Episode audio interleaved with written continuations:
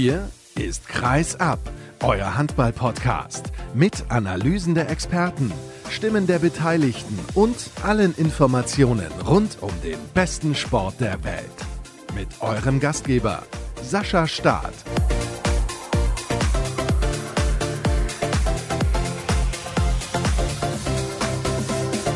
Nächster Montag, nächste Ausgabe von Kreisab. Hallo und herzlich willkommen. Schön, dass ihr eingeschaltet habt nach einem erfolgreichen Wochenende für den deutschen Handball. Die Männernationalmannschaft hat sich qualifiziert für die Olympischen Spiele in Tokio im Sommer und das ist natürlich eine großartige Meldung. Darüber werden wir sprechen, aber nicht nur über das Qualifikationsturnier in Berlin, sondern es gab auch spannende Turniere an anderen Spielorten und mit teilweise wirklich sensationellen Ergebnissen. Im zweiten Teil der Sendung geht es dann um einen leider verstorbenen Handballtrainer, der Doc Jürgen Gerlach ist einem Herzinfarkt erlegen und er war wirklich eine bemerkenswerte Persönlichkeit mit Albert Mehl, einem langjährigen Begleiter, spreche ich über den wahrscheinlich erfolgreichsten deutschen Frauenhandballtrainer, den es jemals gegeben hat. Und zum Abschluss im Interview der Woche begrüße ich Gerd Butzek, den Geschäftsführer des Forum Club Handball. Er hat mir erzählt, dass es eine radikale Änderung geben soll, was die Spielervermittlerbezahlung angeht. Und das besprechen wir intensiv. Und zunächst sage ich aber Hallo an Gary Pauband, der für das ZDF zwei der drei deutschen Spiele in Berlin am Mikrofon begleitet hat. Hallo Gary. Einen wunderschönen guten Tag. Du hast mir eben schon gesagt, du bist ein bisschen krank, deswegen sei deine Stimme entschuldigt, aber das macht nichts. Entscheidend ist der Inhalt und wir sprechen natürlich über diese Spiele der deutschen Mannschaft. Du bist ja auch wahrscheinlich am Freitag schon in Berlin gewesen, um dir das erste Spiel anzuschauen gegen die Schweden. Ja, da musste man schon ein bisschen zittern und man macht sich vielleicht dann auch Sorgen als Fan. Man hofft ja auch, dass die deutsche Mannschaft es nach Tokio schafft, weil es so wichtig ist für den deutschen Handball. Aber das erste Spiel war nicht so stark. Kann man schon so sagen oder hast du es anders gesehen? Ja, da kamen sicherlich viele Faktoren zusammen. Ne? Also es war in jedem Fall das Schlüsselspiel. Das ist de facto einfach so gewesen, das Match, auf das man sich am längsten hat vorbereiten können. Sicherlich auch wahrscheinlich am intensivsten darauf eingegangen ist in der Vorbereitung. Mit den Schweden wusste man, was da für ein Riesenkaliber einfach auf einen zukommt. Und ja, also sagen wir es mal anders. Ehrlicherweise hätten die Schweden deutlich höher führen können, wenn nicht sogar müssen. Und dann wäre es natürlich für die deutsche Mannschaft auch unmöglich gewesen, da noch dieses Remis zu holen. Dadurch, dass dann halt so ah, ein, zwei Phasen gab, wo dann auch gerade am Ende Johannes Bitter noch zwei Würfe weggenommen hat, war dann überhaupt die Möglichkeit erst noch da, dass man, dass man zu diesem Punkt kommt. Und wie wertvoll dieser Punkt dann gewesen ist, hat sich ja dann am Samstag und Sonntag gezeigt. Das ist tatsächlich so und was man ja auch richtig gemerkt hat, unmittelbar nach dem Schlusspfiff gegen die Schweden, diese Erleichterung, dass man noch einen Punkt geholt hat. Ja, definitiv. Also was waren es? Fünf Sekunden, glaube ich, wo Marcel Schiller dann das Tor noch gemacht hat. Also da hat man dann schon gemerkt, auch dass diese Mentalität wieder da war, die man ja auch in dem einen oder anderen Spiel vielleicht ein bisschen vermisst hatte bei der Weltmeisterschaft. Aber da haben sie sich richtig reingebissen, richtig reingekämpft, waren auch natürlich schade, keine Fans in der Halle, aber waren trotzdem auf diesem emotionalen Level unterwegs, wo halt dann auch sowas möglich ist. Jetzt wird es den einen oder anderen geben, der sagt, ja, ist der Vize-Weltmeister, da kann man mal unentschieden spielen. Aber zwischendurch hat die deutsche Mannschaft ja schon gezeigt, dass sie das Niveau auf jeden Fall hat. Man hat dann nur viele leichte Fehler gemacht und dadurch im Prinzip die Führung aus der Hand gegeben. Also ganz klar, wenn du dir den Pausenstand anguckst, Deutschland führt 14 zu 13. Da sah das wirklich auch gut aus. Also auch da wiederum hätte man sagen können, Deutschland hätte höher führen können. Da würde ich jetzt nicht von müssen unbedingt sprechen, aber auf jeden Fall können. Und dann wäre das vielleicht auch eine andere zweite Hälfte gewesen. So hatte man ja schon dann den Eindruck, irgendwie den Anfang wieder ein bisschen ja, verschlafen. Ich glaube, sieben Minuten waren es, die man kein Tor erzielt hatte, fast sieben Minuten zu Beginn von Durchgang Nummer zwei. Und dann hat man sich ja so ein bisschen um, um den Lohn auch gebracht. Dadurch wurde es ja dann erst nochmal so spannend. Dadurch ist man dann auch erst in diese Situation gekommen, dass man dachte, oh, hier wird jetzt heute gar nichts mehr gehen. Dass die Schweden dann einfach dieses Selbstvertrauen, was sie natürlich auch nach der WM hatten, auf die Platte gebracht haben. Und vielleicht war es aber dann auch, weil beide Mannschaften den Sack nicht so richtig zumachen konnten, beziehungsweise die Partie auf ihre Bahn bringen konnten, auch in gewisser Weise gerecht, dass es unentschieden ausging. Stellt sich die Frage, und ich finde sie hochspannend, wie weit ist denn Deutschland von der Weltspitze, sprich Vize-Weltmeister Schweden entfernt? Ich finde, das war ein absolutes Duell auf Augenhöhe. Klar, mit unterschiedlichen Phasen in der Partie selbst, aber im Endeffekt die logische Konsequenz, dass das Spiel unentschieden ausgegangen ist, hast du ja gerade auch schon erklärt. Ah, ja, ganz spannend, dass du das sagst. Ich hatte mir nach der Partie auch so eine Notiz gemacht mit der gleichen Frage, wie weit entfernt von der Weltspitze und habe da diesen Punkt halt, den ich gerade auch schon angesprochen hatte, mit der Vorbereitungszeit so ein bisschen mal dagegen gelegt. Wenn man sich jetzt überlegt, dass man auf diese Partie so lange, also sprich eine ganze Woche hingearbeitet hat, hatte jetzt nicht noch ein zusätzliches Pflichtspiel wie die Schweden selber in der EM-Qualifikation, dann bin ich sogar so vom ersten Gefühl ein bisschen enttäuscht rausgegangen, weil ich dachte, ah, da war mehr drin und man hätte mit einer konzentrierten Vorstellung über 60 Minuten die auch wirklich schlagen können. Das ist natürlich wiederum ein Indiz dafür, dass man der Weltspitze sehr, sehr nah ist.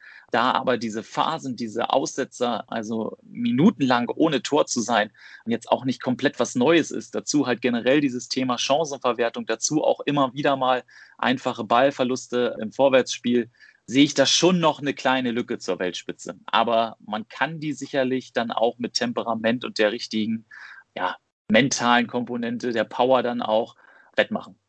Power ist da ein sehr, sehr gutes Stichwort. Denn im ersten Spiel hat die Power bei Julius Kühn komplett gefehlt und im zweiten war sie auf einmal da. Er ist ja dann ein ganz, ganz wichtiger Spieler, denn wenn er leichte Tore erzielen kann, ist es auch deutlich leichter für die deutsche Mannschaft, Spiele gegen solche Gegner zu gewinnen. Klar, also müssen wir nicht drüber reden. Es gibt immer diese zwei Aspekte. Aspekt Nummer eins sind diese Tempo-Gegenstoßtore, wo im Optimalfall eins, zwei Spieler nur nach vorne laufen müssen und der Rest auch mal kurz durchpusten können. Also diese einfachen Treffer. Und das andere ist natürlich aus dem Positionsangriff, wenn du da jemanden hast, der wirklich eine richtige Fackel im Arm hat, der den Ball dann einfach mal mühelos einschweißt und dir darüber auch mal ein Tor bringt, dann hilft das immer. Und bei Julius Kühn fand ich, war es dann auch an den Folgetagen ganz gut zu sehen. Da hatte er das richtige Wurfglück, das richtige Wurfgefühl auch ab Sekunde eins und dann lief es auch und dann haben die Werte auch gepasst, was die Toreanzahl und die Effektivität dann angeht. Im ersten Spiel hatte man da schon auch so ein bisschen den Eindruck, ah, da fehlten dann doch wieder ein, zwei Prozentpünktchen und da war das dann vielleicht wieder der Kühn, wo man ja immer darauf wartet, dass er auch mal in solchen großen, wichtigen Spielen noch mehr explodiert. Hast du dir dann sehr intensive Gedanken gemacht nach dieser ersten Partie gegen die Schweden, ob das reichen wird gegen Slowenien? Ich war tatsächlich relativ zuversichtlich gegen Slowenien, weil also natürlich hatten die unfassbare Rückraumqualität, was dann aber halt eher so diese Eins gegen Eins Situation angeht, was dann eher so diese Geschwindigkeit angeht, diese Wendigkeit, diese Raffinesse hatte aber immer so den Eindruck, auch schon gegen Schweden, dass die Abwehr an sich deutlich besser war, als das noch bei der Weltmeisterschaft der Fall ist. Klar, Kieler Block, müssen wir jetzt nicht vielleicht an der Stelle im Detail darauf eingehen, aber generell war da eine andere Standfestigkeit zu erkennen. Und dementsprechend war ich da zuversichtlich, dass man auch gegen Slowenien ganz gut mithalten kann. Das auf der einen Seite und auf der anderen Seite diese Geschwindigkeitskomponente ist mir bei den Deutschen jetzt im Rückzugsverhalten seltener negativ aufgefallen. Deswegen war ich auch da eher positiv gestimmt, dass ich dachte, man wird sich da schon irgendwie dem annehmen können. Dass es am Ende so deutlich wird, ja gut, also das war überhaupt nicht zu erwarten.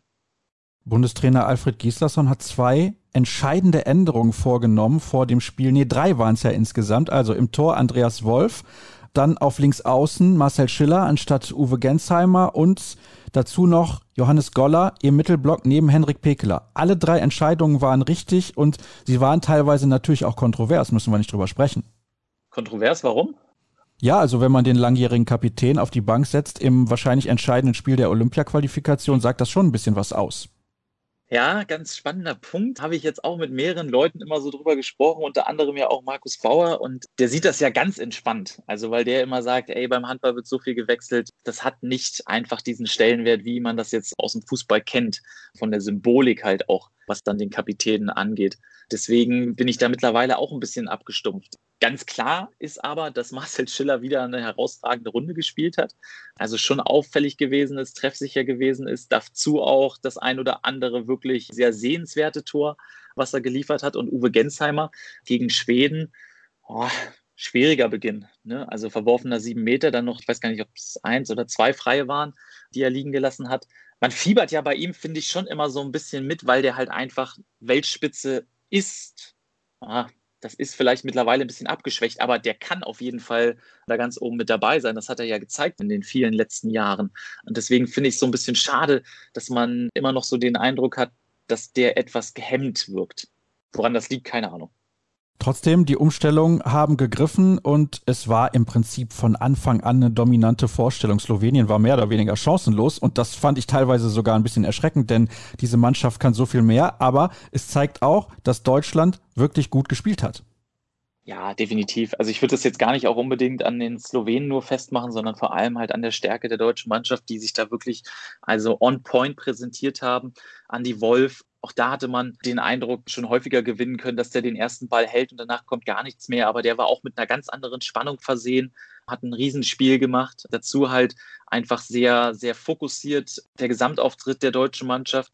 Und dann gehen wir dann noch ruhig nochmal auf diesen dritten Wechsel, weil du sie alle drei angesprochen hast, ein mit Goller an der Seite dann von Pekela. Also das war dann auch einfach was Überraschendes in dem Moment, was Alfred Gislason da aufgeboten hat. Und das war vor allem etwas, was halt hundertprozentig aufgegangen ist. Denn Pekela und Golla da im Mittelblock, also boah, da läuft es einem ja schon eiskalt den Rücken runter, was die da abgerufen haben. Da wussten die Slowenier überhaupt nichts mehr entgegenzusetzen. Wobei man auch ganz klar sagen muss, wenn es darum geht, eine gewisse Kompaktheit anzubieten, dann ist das, finde ich, auch etwas, was die deutsche Mannschaft schon häufiger richtig gut hinbekommen hat. Und den Slowenen fehlte dann halt auch einfach verletzungsbedingt diese Waffe kühn, bloß auf ihrer Seite halt. Die hatten halt keine Wurfgewalt aus dem Rückraum. Das hat man ja dann gegen Algerien ganz gut gesehen. Die hatten wiederum auf den Halbpositionen Spieler, die aus dem Rückraum gut funktioniert hatten und haben dadurch dann halt diese Kompaktheit aufbrechen können der deutschen Mannschaft. Und da wiederum waren dann halt nicht unbedingt die Lösungen sofort erkennbar von der Abwehr. Aber das ist ein ganz anderer Tag gewesen, ne? eine ganz andere Spannung auch. Also man kann das jetzt von der Abwehr auch nicht eins zu eins vergleichen, was gegen Slowenien angeboten wurde und gegen Algerien. Ja, ich glaube, es ist vom Kopf her auch schwer, wenn du weißt, du musst halt nur gewinnen, in Anführungsstrichen, gegen eine Mannschaft, die dir eigentlich deutlich unterlegen ist, dann ist das teilweise einfach so. Dann kannst du nicht deine hundertprozentige Leistung bringen, auch wenn man eigentlich davon ausgehen sollte, dass es trotzdem möglich ist, weil man weiß, es ist ein wichtiges Spiel und man muss es auch noch gewinnen. Aber ich glaube, der Leistungsabfall ist dann relativ normal. Fakt ist, die deutsche Mannschaft hat sich qualifiziert. Es ist enorm wichtig. Da haben wir in den letzten Wochen auch schon regelmäßig drüber gesprochen und wir können uns auf ein spannendes Turnier freuen. Gucken wir nochmal, wer sich sonst so qualifiziert hat mit dabei. Ja, natürlich der Gastgeber Japan, das ist ganz klar. Der Weltmeister Dänemark, dann Argentinien als Sieger der panamerikanischen Spiele und Spanien als Europameister, Ägypten als Afrikameister und sehr, sehr interessant. Aus Asien hat sich ja nicht Katar qualifiziert, sondern Bahrain. Die sind also auch mit dabei. Dann haben wir noch Norwegen, Frankreich, die Schweden und Deutschland. Das ist logisch. Aber spannend war es an zwei Spielorten, nämlich einmal beim Duell zwischen Chile und Brasilien. Norwegen, das war klar, würde am Abend sehr, sehr wahrscheinlich Korea schlagen und zwischendurch führte Chile hoch genug gegen Brasilien, um sich selbst zu qualifizieren, aber am Ende waren es die Brasilianer, die sind also auch mit dabei in Tokio. Und dann gab es natürlich noch dieses unfassbare Ende zwischen Frankreich und Portugal. Mit dabei in diesem Turnier in Montpellier auch noch die Kroaten, die waren abhängig davon, was in diesem Spiel passieren würde. Zwei Minuten vor Ende des Spiels führten die Franzosen mit zwei Treffern. Portugal musste gewinnen und dann passierte etwas, ja, was glaube ich viele neutrale Handballfans aktuell ein bisschen gehofft hatten nach diesem tragischen Tod von Alfredo Quintana. Du hast es ja auch gesehen, Gary, das war wirklich, ja, das war Drama pur. Ja, generell war das ja eigentlich Drama pur in dieser Gruppe 2. Also da gab es ja an jedem Tag eine Partie, wo man sich die Augen reiben musste. Also der krönende Abschluss sicherlich, diese Begegnung dann gestern, dass Portugal es dann wirklich noch schafft, in den Schlusssekunden die Partie zu drehen. Und dann ja auch der letzte Wurf der Franzosen, der dann nicht mehr in der Zeit war, sodass es dann halt gereicht hat für den Erfolg. Bei einem Remis wären sie ja raus gewesen, die Portugiesen, und dementsprechend wichtig war das auch. Aus kroatischer Sicht natürlich dann genauso bitter. Während die einen jubeln, sind die anderen dann halt am Boden gewesen. Aber auch am Freitag ging das ja schon los mit Frankreich gegen Kroatien, wo die Franzosen nach 45 Minuten mit drei Toren zurücklagen und dann in den letzten 15 Minuten zehn Tore gemacht haben, während Kroatien drei Treffer gemacht hat und die Partie noch gedreht hat. Also das war schon ein Spektakel. Dann am Samstag war das ja ein ähnlich heftiger Fight zwischen Kroatien und Portugal wo Kroatien das Spiel in den letzten 20 Minuten dann auch nochmal gedreht hat nach einem 10-16 Rückstand und dann halt nochmal einen draufgesetzt am gestrigen Sonntag. Also einfach nur Adrenalin pur, beste Werbung für den Sport. Und ich bin schon sehr gespannt, was dann in Tokio passieren wird. Wir sehen dort dann sicherlich auch teilweise angepasste Kader. Die Kader müssen noch reduziert werden auf 14 Spieler und wir könnten jetzt schon darüber diskutieren, wen es bei der deutschen Mannschaft treffen könnte. Aber ich glaube, es ist noch deutlich zu früh. Die Form einiger Spieler, wie beispielsweise Fabian Wiede, wird sich sicherlich im Verlauf der Saison noch deutlich steigern und ja, Daher ein paar Monate vorher über den Kader zu sprechen, halte ich für verfrüht. Das können wir dann wirklich am Saisonende nochmal diskutieren. Und dann soll es das auch gewesen sein. Vielen Dank, Gary, für deine Einschätzung rund um dieses Olympia-Qualifikationsturnier und die Leistung der deutschen Mannschaft. Und in dieser Sendung gibt es noch so viel zu besprechen. Ihr braucht noch ein wenig Kondition, zumindest Aufmerksamkeit. So kann man es, glaube ich, besser formulieren. Es gibt die erste kurze Pause und dann geht es gleich weiter mit dem nächsten Teil.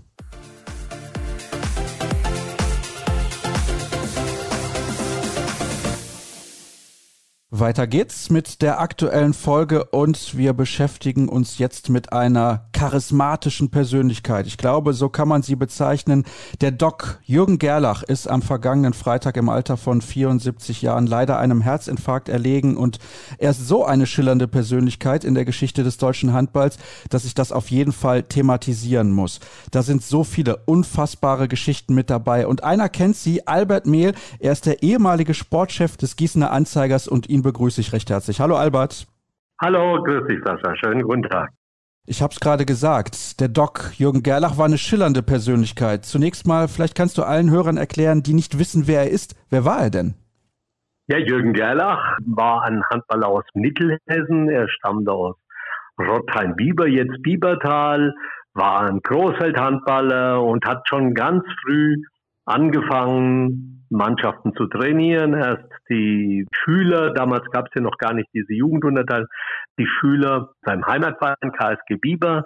Dann ist er zum TSV Dudenhofen, jetzt Nachfolgeverein ist die ASG Wetzlar gewechselt, hat da mit der C-Jugend, das war dann schon ein Schritt weiter in der Entwicklung, hat er die deutsche Meisterschaft gefeiert und ist dann Anfang der 80er Jahre zum TV Lütze Linden gewechselt und hat dort als Trainer überragende Erfolge gefeiert.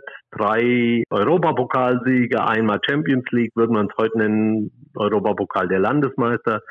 Siebenmal deutscher Meister geworden, fünfmal Pokalsieger. Und ja, er, er war vom Erfolg gesehen mit Sicherheit im deutschen und auch im internationalen Handball auf ein Podest, auf das man sonst nur ganz wenige stellen kann, erst recht im Frauenhandball. Zum Hintergrund, du hast gerade gesagt, er war zunächst beim TSV Dutenhofen, unter anderem ist dann zum TV Lütze Linden gewechselt. Dort war er Trainer von 1980 bis 2006, also ein unfassbar langer Zeitraum. Aber wo stand der TV Lütze Linden, als Gerlach dorthin gekommen ist? War das bereits ein Bundesligist oder ist er mit der Mannschaft erst aufgestiegen? Nein, nein, nein, das war zur damaligen Zeit ein biederer, durchaus erfolgreicher Regionalligist mit einigen talentierten Spielerinnen. Aber wie, wie es jetzt noch viel und wie es damals viele Vereine gab auf Amateurniveau. Und man muss es, man muss es auch ganz deutlich sagen, eigentlich, selbst wenn er sehr mit vielen Lindern verbunden war, Jürgen Gerlach, eigentlich war der Verein, mit dem er reüssieren konnte, war eigentlich egal. Er hat einen Verein gesucht, hier in Mittelhessen, bei dem auch kenne das auch von meinem Heimatverein von früher, wo er auch nachgefragt hat. Also er hat einen Verein gesucht, bei dem er seine Vorstellungen, sein Konzept umsetzen konnte. Und das ist ihm dann beim TV Lütze Linden gelungen, den er nicht peu à peu, den er wirklich mit schnellen Schritten nach oben geführt hat. 85 schon Bundesliga und Ende der 80er Jahre schon Europapokal und dann die ganz großen Erfolge, die ja dann noch sogar bis ins neue Jahrtausend hielten. Das war sein Ziel, sein Weg und damals war der TV Lützelinden für ihn der gefundene Nährboden, wo er das umsetzen konnte. Ja, das Bedauerliche an der Sache ist, dass es den TV Lützelinden nicht mehr gab durch all die finanziellen Eskapaden von Jürgen Gerlach. Das kann man nicht verschweigen. Das war so. Ist der Verein irgendwann in den wirtschaftlichen Ruin getrieben worden, besteht jetzt wieder ganz neu als TSV Lützellinden. Aber die großen Erfolge, die große Vergangenheit des TV Lützellinden, die wird bestehen bleiben. Die wird in der Geschichte des deutschen Handballs und des internationalen Frauenhandballs weiter eine überragende Rolle einnehmen. Du hast eben die Erfolge schon aufgezählt und das Erstaunliche dabei ist, vom Jahr 1988, wo der TV Lütze Linden das erste Mal deutscher Meister geworden ist, bis zum Jahr 2001 hat dieser Verein jedes Jahr einen Titel gewonnen. Entweder die deutsche Meisterschaft oder den DHB-Pokal, einmal den Europapokal der Landesmeister, zweimal den Europapokal der Pokalsieger, fünfmal hintereinander war man in einem Europapokalfinale und man muss ja auch sagen, der deutsche Frauenhandball ist jetzt nicht von Erfolgen verwöhnt und dann ist das historisch natürlich außerordentlich. Auf jeden Fall, auf jeden Fall. Also da kam alles zusammen. Er war mit Sicherheit hinsichtlich des Trainings und des Engagements und der Ideen ein sehr, sehr innovativer, qualitativ hochstehender Trainer, der zur damaligen Zeit schon, was heute normal ist im Spitzensport, der auch aus anderen Bereichen Informationen gesogen und umgesetzt hat.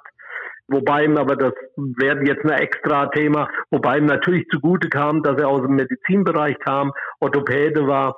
Das war das eine und er hat natürlich auch seine Mannschaft im Laufe der Jahre peu à peu verbessert. Anfänglich mit vielen Talenten hier aus Mittelhessen und Hessen, dann mit deutschen Spitzenspielerinnen und später auch mit europäischen Spitzenspielerinnen.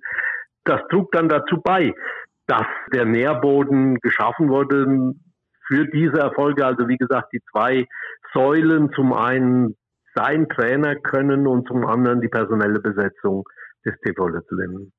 Du hast jetzt eben schon angedeutet, dass das Ganze nicht wirklich auf einem soliden finanziellen Boden stand. Vielleicht kannst du da noch mal kurz ins Detail gehen.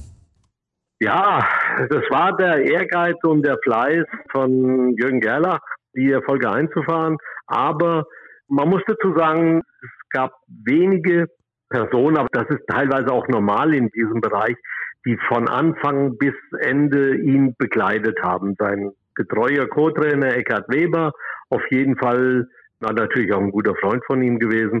Auf jeden Fall, aber die, die Leute, die ihn im wirtschaftlichen Bereich unterstützt haben, da hat er immer wieder neue gefunden, weil er in seiner Orthopädiepraxis manche wirklich unter seinen Händen hatte.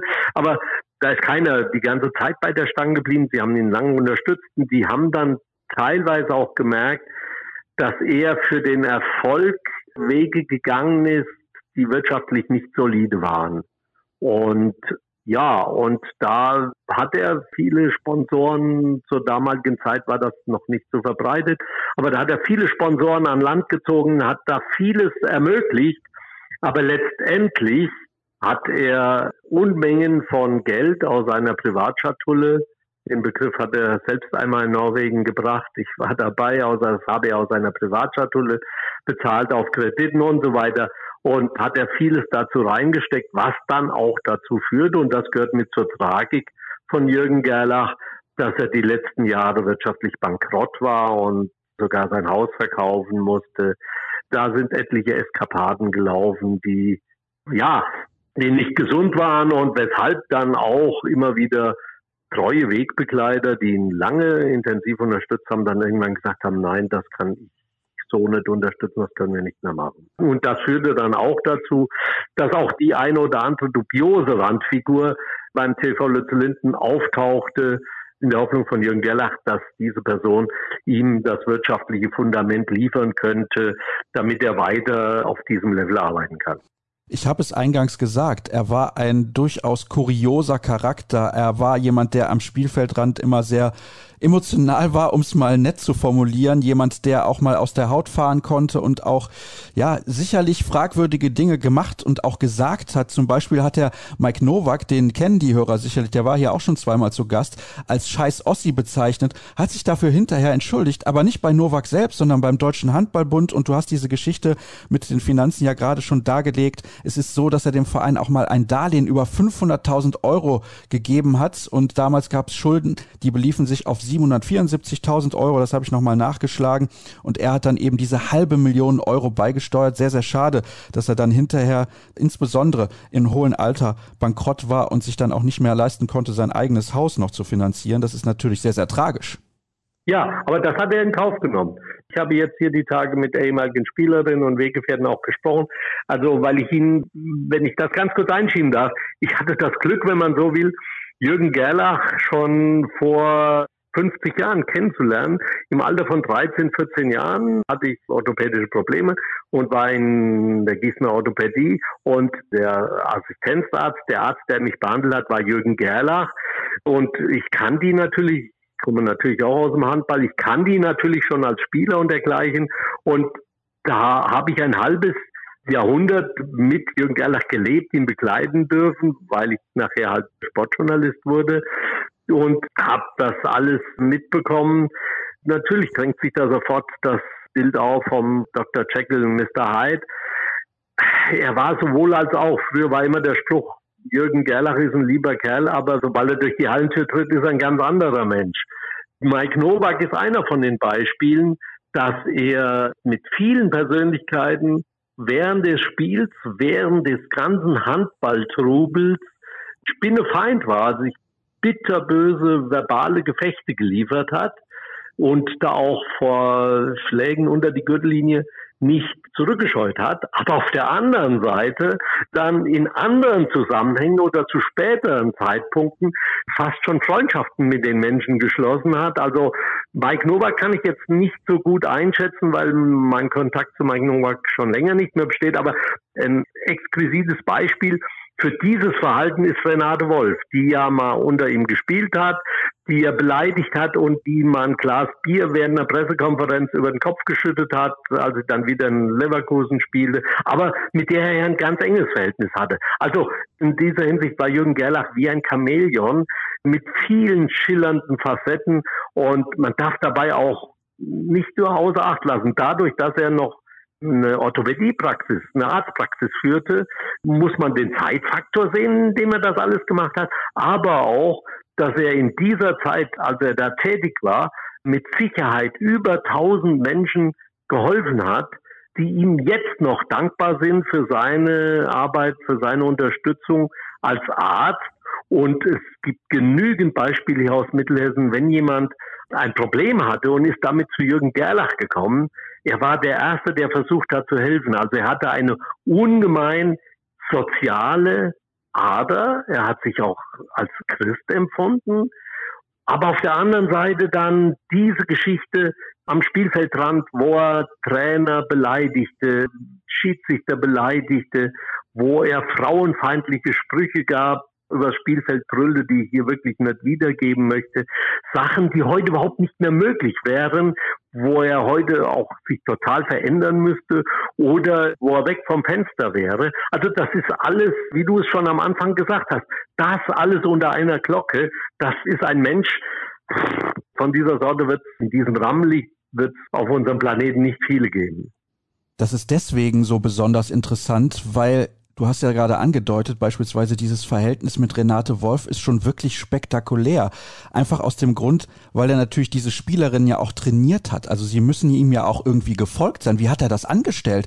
Dass er auf der einen Seite so strikt und so klar in seinen Äußerungen war und trotzdem die Spielerinnen ja erfolgreich Handball gespielt haben. Das erklärt sich mir irgendwie nicht ganz. Ja, kommen auch wieder viele Faktoren zusammen.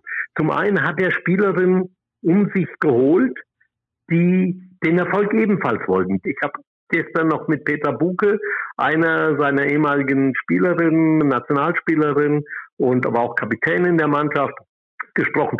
Die sagt auch, wir wollten das ja, wir wussten ja, das ist die einzige Möglichkeit, hm, nicht die einzige, aber das ist mit großer Wahrscheinlichkeit die Möglichkeit, hier über das Training, über die Arbeit mit Jürgen Gerlach ins nationale, ins internationale Rampenlicht zu kommen, zu Olympischen Spielen, zu Weltmeisterschaften zu kommen, Champions League Erfolge zu feiern. Also die haben da schon vieles hintangestellt, um einfach durch ihren Sport, der ja damals bei weitem nicht dazu angetan war, damit sein Leben bestreiten zu können, aber damit die großen Erfolge zu feiern und die vielen Spielerinnen, die er zur damaligen Zeit aus den osteuropäischen Ländern geholt hat, die waren das ja damals gar nicht anders gewohnt.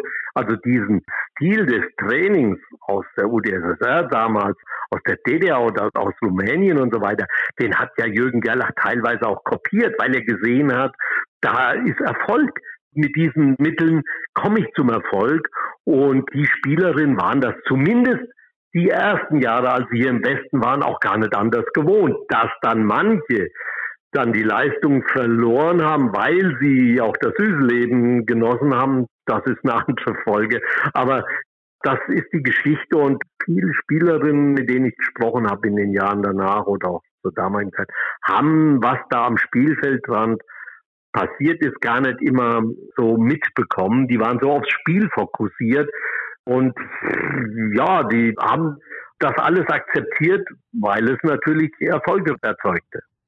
Sehr, sehr spannend und interessant. Und eine Sache müssen wir zum Abschluss dann noch klären, auf die ich gestoßen bin, als ich da ein paar Artikel gelesen habe. Es war die Rede von der Affäre Biele. Was hat es damit auf sich? Ja, das, was wir vorhin schon angesprochen haben, Sascha, das eher Leute, die gerne in dieser Materie mitarbeiten wollten, ihr wirtschaftliches Wissen einbringen wollten, aber auch natürlich da glänzen wollten. Da hat er dann, ich weiß nicht mehr genau wie und was wie dazu gekommen ist, ist er auf einen Wilken Biele gestoßen aus dem Südhessischen, der dann auf einmal als Manager auftauchte und wo sich dann aber irgendwann später herausstellte, dass er Freigänger sei, also wegen Wirtschaftsdelikte verurteilt und im Knast war, was ja auf den ersten Blick nichts Schlimmes sein muss, denn unser ganzes Straf- und Justizsystem ist ja auch auf dem Prinzip der Resozialisierung aufgebaut. Aber wo dann sich bald herausstellte, das kann auf keinen grünen Zweig hinausgehen. Da sind etliche Sachen passiert. Die Details weiß ich jetzt nicht so genau, aber man erinnerte sich dann nur noch mit Kopfschütteln an die Zeit von Wilkenbiel. Es ist wirklich hochspektakulär, dieses Thema, und vielleicht vertiefe ich das nochmal. Es gab ja schon eine Podcast-Story, die Hölle von Bitola, dieses historische. Das mag ich zumindest sehr, sehr gerne und das ist immer sehr spannend, in diesem Bereich zu arbeiten. Und es ist auch hochinteressant, jemandem zuzuhören, der damals Zeitzeuge gewesen ist. Deswegen nochmal herzlichen Dank an dich, Albert, dass du uns mitgenommen hast auf diese kleine Zeitreise in das Leben, in das Handballleben und auch ein bisschen mehr von Doc Jürgen Gerlach, einer wirklich schillernden Persönlichkeit und einer historisch erfolgreichen erfolgreichen im deutschen Handball. Das soll es gewesen sein mit diesem Thema, aber wir sind noch nicht am Ende der heutigen Sendung. Es gibt noch eine Pause und dann das Interview der Woche. Bis gleich.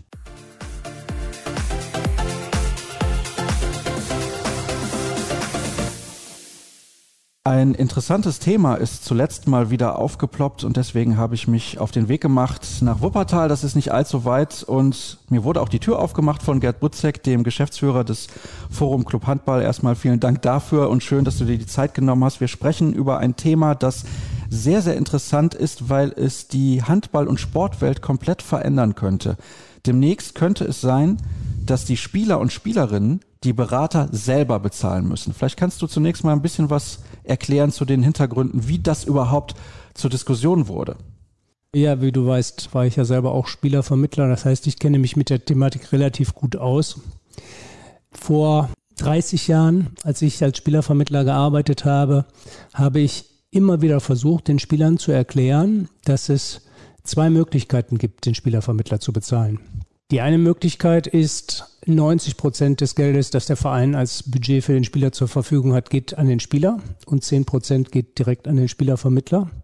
Oder die zweite Möglichkeit ist, dass der Verein 100 Prozent an den Spieler zahlt und der Spieler dann 10 Prozent an den Vermittler abgibt. Ich habe diese Diskussion sehr oft in den Anfangszeiten mit Spielern geführt und habe versucht, ihnen zu erklären, dass in dem ersteren Fall, wo der Spieler den Spielervermittler nicht bezahlt, der Spieler also 90 Prozent bekommt und der Vermittler 10 Prozent, der Spieler in Wirklichkeit nie erfahren wird, wie viel denn 100 Prozent ist. Die Kontrolle hat der Spieler nur dann, wenn er den Spielervermittler selber bezahlt. Ich habe in meiner Tätigkeit im Forum Club Handball eigentlich von Anfang an immer wieder Anfragen gekommen, ob wir dieses Thema Spielervermittler nicht mal angehen können und die Spielervermittler regulieren können. Das Regulieren von Spielervermittlern halte ich eigentlich fast für ausgeschlossen. Die FIFA und die UEFA und auch der Deutsche Fußballbund, der Deutsche Handballbund, der Welthandballverband, alle haben sich mit dem Thema mal befasst. Keiner von denen hat das je erfolgreich geschafft. Das muss man einfach mal so konstatieren. Ich war in Deutschland der Spielervermittler mit der Nummer 1, der Lizenz Nummer 1. Und ich hatte damals auch gleichzeitig die Fußballspielervermittler-Lizenz. Damals musste man, um die FIFA-Lizenz im Fußball zu haben, eine Bankgarantie von 250.000 Schweizer Franken hinterlegen. Das hatte zur Folge, dass es damals, Anfang der 90er Jahre, in Deutschland nur 24 lizenzierte Spielervermittler gab. Heute muss man wissen, gibt es im Fußball mehr lizenzierte Spielervermittler als Spieler in der ersten Liga.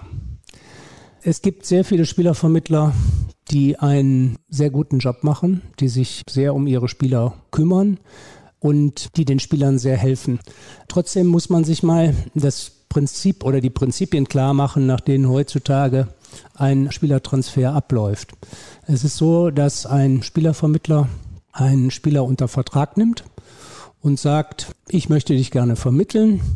Wie viel willst du verdienen? Dann sagt der Spieler meinetwegen, um eine Zahl zu sagen, 100.000. Dann sagt der Spielervermittler, okay, ich besorge dir einen Verein. Dann sagt der Spieler, wunderbar, was muss ich dir dafür bezahlen? Dann sagt der Spielervermittler, nichts.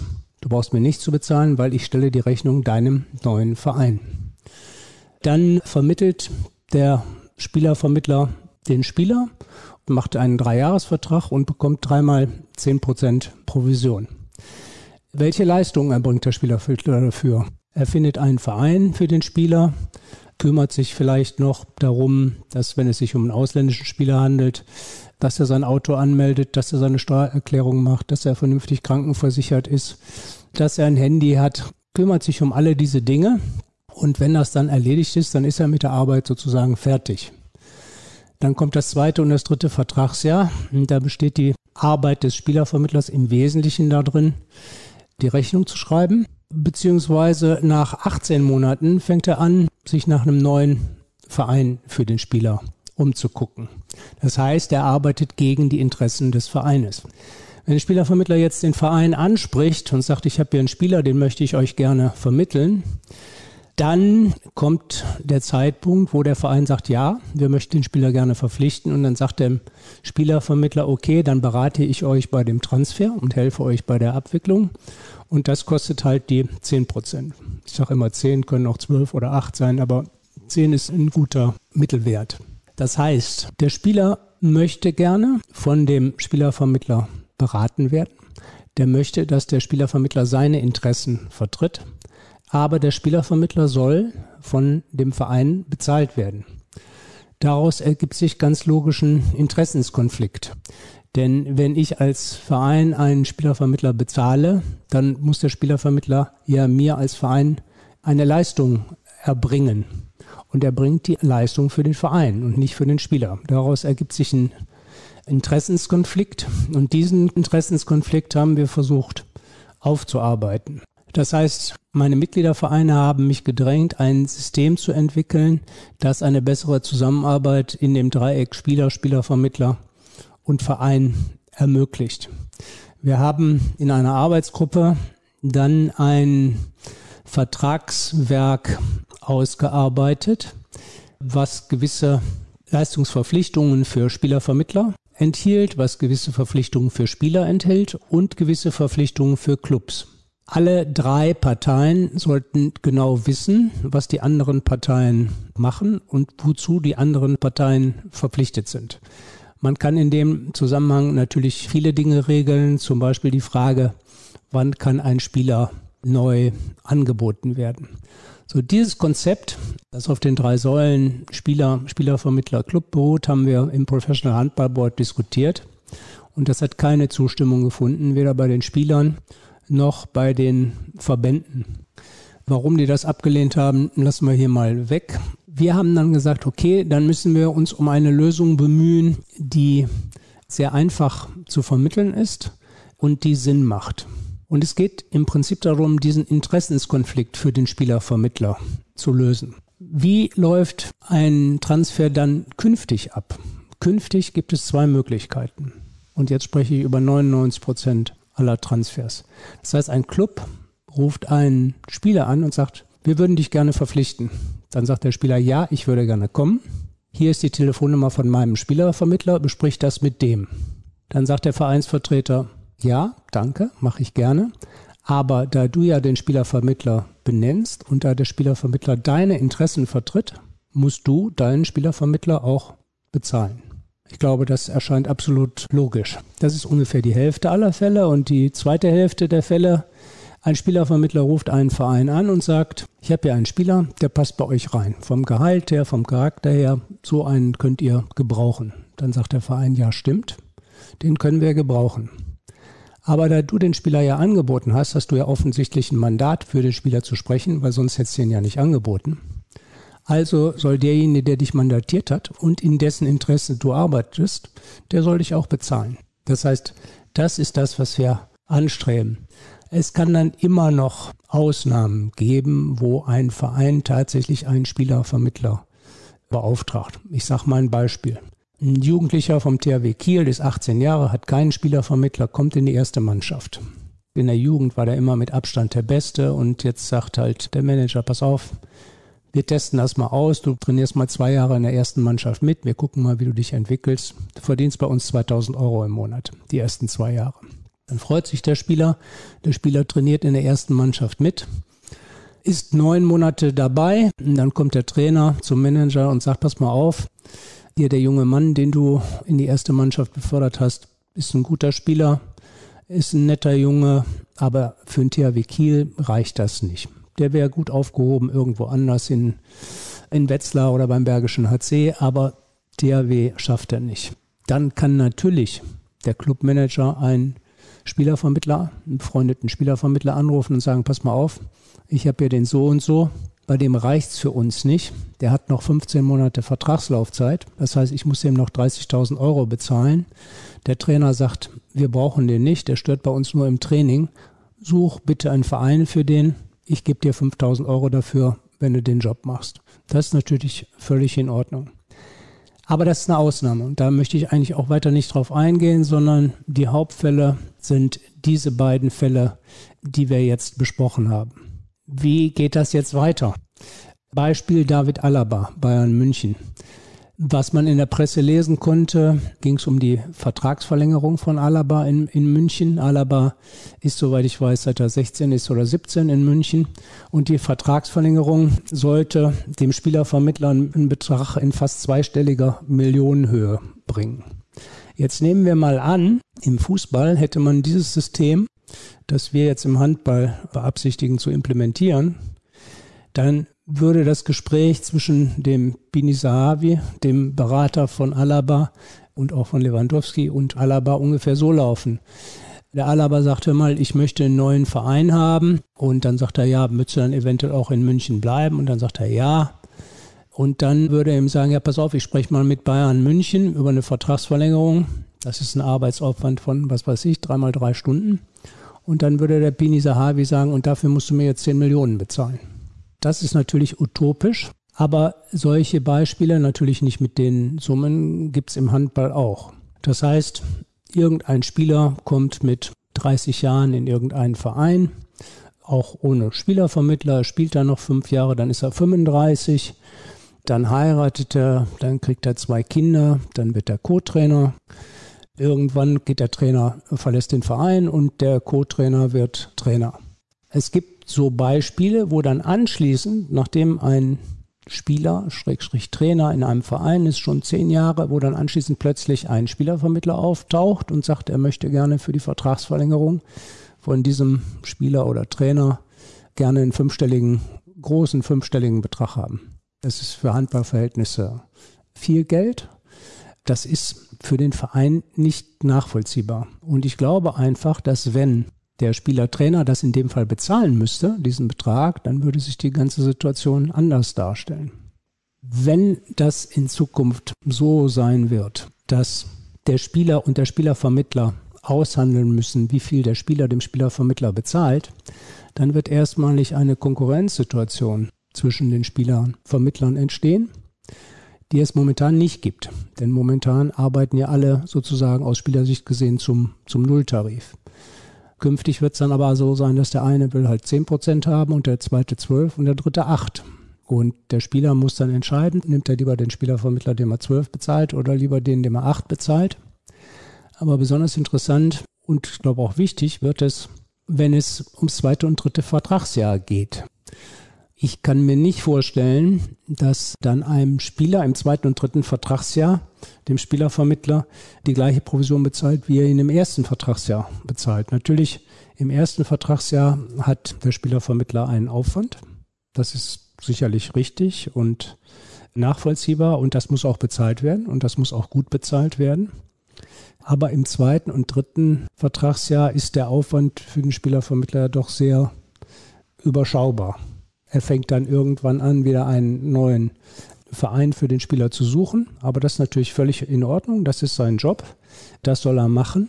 Aber dann soll er dafür auch von dem Spieler bezahlt werden und nicht vom Verein, der ihn gerne behalten möchte und dann jemand dafür bezahlen soll, dass er praktisch gegen ihn arbeitet. Das heißt, diesen Interessenskonflikt wollen wir auflösen.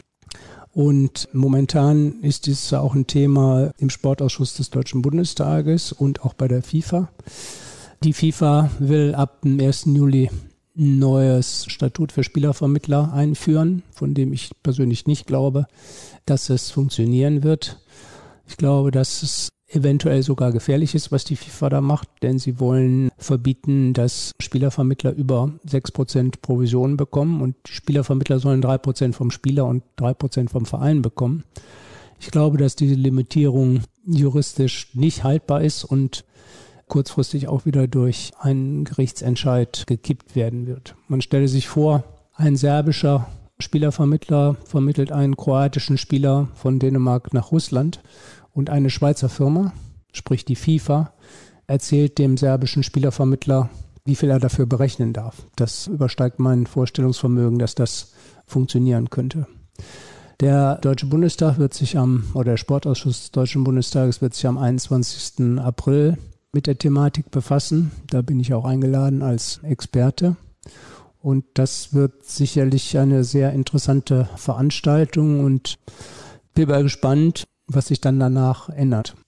Ich wollte jetzt gerade fragen, ob du meinen Job übernehmen willst, weil du hast im Prinzip alle Fragen selber gestellt und selber beantwortet, aber ich habe trotzdem noch zwei, drei. Und was ich ja sehr interessant finde, du hast eingangs gesagt, du bist ja selber Spielervermittler gewesen. Jetzt stehst du auf der anderen Seite. Warum hat sich das trotzdem für dich jetzt so dargestellt, dass du denkst, dass diese Vorgehensweise, die ihr plant, auch im Handball die richtige ist? Weil du könntest ja mit deiner Erfahrung von damals sagen, Moment, das macht meinen ehemaligen Kollegen ja komplett die Arbeit kaputt. Also die Preise und auch die Gelder, die dann da verdient werden können bei den Spielervermittlern, wenn ich das jetzt alles richtig verstanden habe, gehen ja dann eigentlich massiv in den Keller. Weil im zweiten und dritten Vertragsjahr haben sie verhältnismäßig wenig zu tun. Und so wie ich das verstehe, ist das vor allem ja zum Schutz der Vereine, also dass die Vereine weniger Kosten haben für diese Spielervermittler. Denn in der Regel, so wie du das eben erklärt hast, geben die Vereine keinen Spielervermittlern die Aufträge, sondern es sind die Spieler selbst, die sagen, okay, wir möchten gerne vermittelt werden oder ein Vermittler sagt, ich habe einen Spieler und ich möchte den vermitteln. Also die Vereine haben normalerweise eigentlich keine Kosten. Also ich möchte das System wieder auf die Füße stellen. Ich glaube, dass das, so wie das momentan gehandelt wird, unlogisch ist. Dieser Ansicht sind unter anderem auch die Steuerbehörden in Barcelona. Die Steuerbehörden in Barcelona haben vor drei Jahren dem FC Barcelona untersagt, Spielervermittlerrechnungen abzusetzen. Das heißt, die Mehrwertsteuer ist nicht mehr erstattbar und die Rechnung kann nicht mehr als Kosten geltend gemacht werden. Daraufhin hat der FC Barcelona das System komplett umgestellt vor drei Jahren und im Basketball, im Handball und im Fußball ist es so, dass beim FC Barcelona die Spieler, die Spielervermittler bezahlen. Nach gewissen anfänglichen Problemen funktioniert das mittlerweile sehr gut. Ich halte es für extrem wichtig, dass wir diesen Interessenskonflikt aus der Welt schaffen. Ich habe, wie ich eingangs gesagt habe, das mit Spielern diskutiert. Die Spieler wollten das nicht. Es gab allerdings eine Ausnahme. Ich hatte mal ein Mandat von einem Spieler Julio Cesar, der auch bei dem dir bekannten BVB Dortmund gespielt hat und auch bei Juventus Turin. Und für den hatte ich mal ein Angebot. Und der hat zu mir ganz klar gesagt, ich arbeite mit dir zusammen und du kriegst mein Mandat, aber du wirst nur von mir bezahlt. Ich bezahle dir das und das und das war sicherlich sehr viel Geld, das war eine sechsstellige Größenordnung damals, aber der Spieler hat darauf bestanden, dass ich kein Geld vom Verein nehme.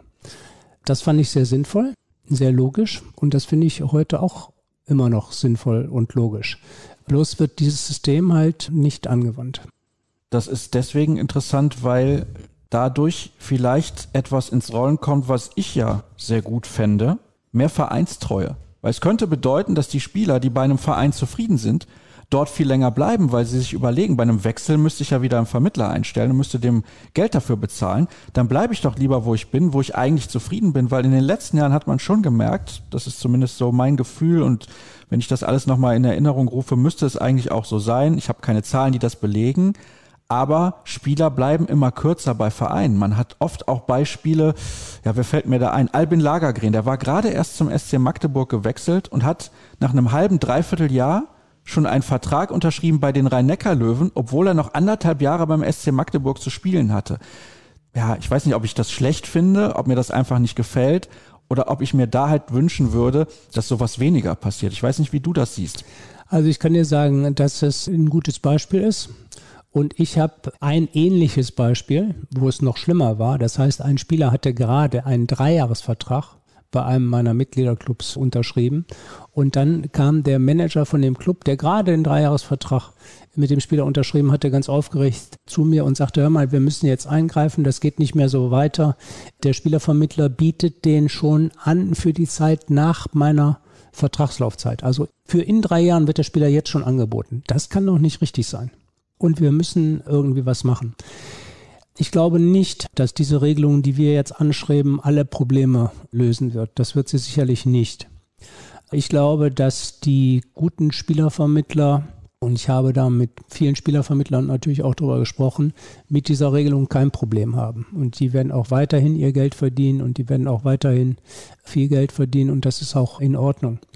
Ich glaube aber, dass die Spielervermittler, die sich nicht um ihre Spieler besonders gut kümmern, dass die ein Problem haben werden, denn das wird sich rumsprechen.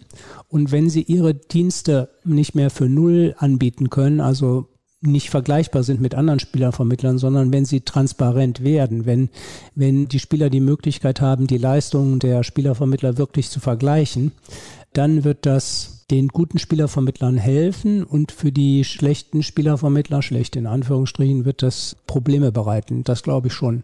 Aber ich glaube nicht, dass alle Probleme damit gelöst werden und natürlich werden auch Spieler weiterhin wechseln und die Spielervermittler werden auch weiterhin den Markt beobachten für ihre Spieler. Also die Folge, dass die Spieler länger bei ihren Vereinen bleiben, bleibt mal abzuwarten. Das kann sein, muss aber nicht sein. Also du erwartest da nicht, dass der Handball dadurch revolutioniert wird. Nein. Dann habe ich noch eine Frage zum Abschluss, weil das ist natürlich auch wichtig oder interessant. Im Fußball geht die Entwicklung ja ganz stark dahin, dass immer jüngere Spieler angesprochen werden von den Vermittlern. Die sagen, ja, wir haben jetzt hier, ich nenne mal ein Beispiel, Yusufa Mokoko, haben alle mitbekommen, hat jetzt gerade am Wochenende wieder ein Tor geschossen für Borussia Dortmund, 16 Jahre alt. Da wissen alle, der wird natürlich eine gute Perspektive haben, mit dem kann ich viel Geld verdienen. Also möchten sehr viele Spielervermittler mit dem gerne arbeiten. Der braucht das aber nicht unbedingt, weil der ist schon in einem großen Verein und der wird seinen Weg schon irgendwie machen. Aber es gibt zum Beispiel im Handball viele junge Talente, die vielleicht die Hilfe bräuchten, sich die dann aber gegebenenfalls ja gar nicht mehr leisten könnten. Ich spreche zum Beispiel von Nachwuchsspielerinnen im Frauenhandball. Da ist dieses Geld einfach gar nicht vorhanden, weil die Vereine gar nicht so hohe Gehälter bezahlen. Wie siehst du das denn? Also das ist natürlich auf jeden Fall ein Thema. Die jungen Spieler brauchen Beratung und die jungen Spieler brauchen auch qualifizierte Beratung. Wenn Spielervermittler das langfristig machen, dann wird sich das auch für die Spielervermittler auszahlen.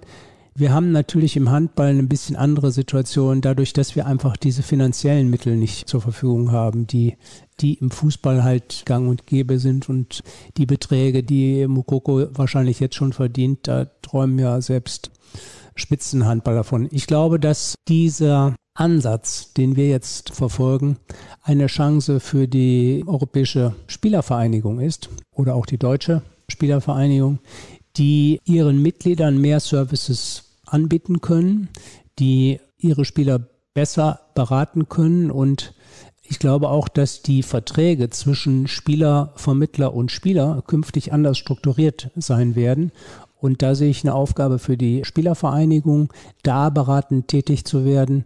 Und da können sie wirklich ihren Mitgliedern, den Spielern helfen und das sollten sie auch tun. Dann ist mir eine Frage noch eingefallen. Wann glaubst du, wird das greifen und kommt das auf jeden Fall zustande?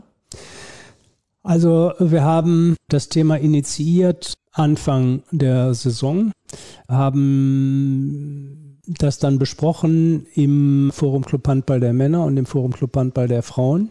Alle Mitgliederclubs des Forum Club Handballs waren einstimmig der Meinung, dass wir das machen sollten, waren allerdings auch der Ansicht, dass das Ganze unter der Schirmherrschaft der EHF laufen sollten. Wir hatten dazu am vergangenen Dienstag ein Professional Handball Board Meeting, wo wir dieses Thema auch ausführlich besprochen haben, mit Ligenvertretern, mit Verbandsvertretern, auch mit Spielervertretern. Und sowohl die Spielervertreter als auch die Ligenvertreter als auch die Verbandsvertreter waren der Ansicht, dass wir es so machen sollten.